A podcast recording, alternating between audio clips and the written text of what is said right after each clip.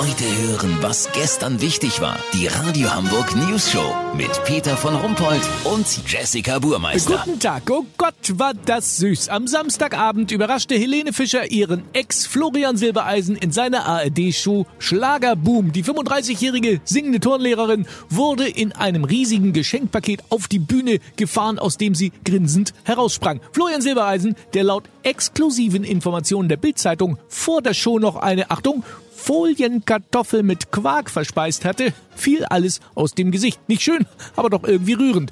Was für ein Coup ist den ARD-Programmmachern da für die Zielgruppe adipöser Couch Potatoes mit leichten geistigen Einschränkungen gelungen. Wir haben gestern den ganzen Tag rumtelefoniert und beide Schlagerhasen für ein Interview bekommen. Helene Fischer und Florian Silbereisen. Hallo! Hallo!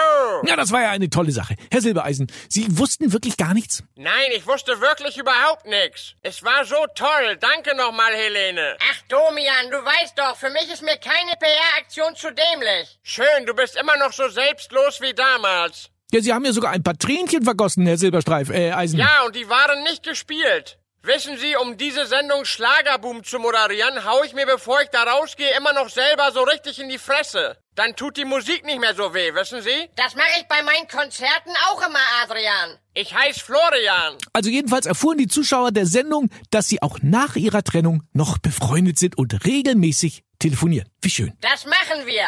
Regelmäßig alle fünf Jahre. Ah, ah, ah. Achso, ja, vielen Dank, Helene Fischer und Florian Silbereisen. Kurznachrichten mit Jessica Burmeister. Finanztipp Altersarmut. Wer früher stirbt, ist nicht nur länger tot, sondern muss sich auch nicht vor Altersarmut fürchten.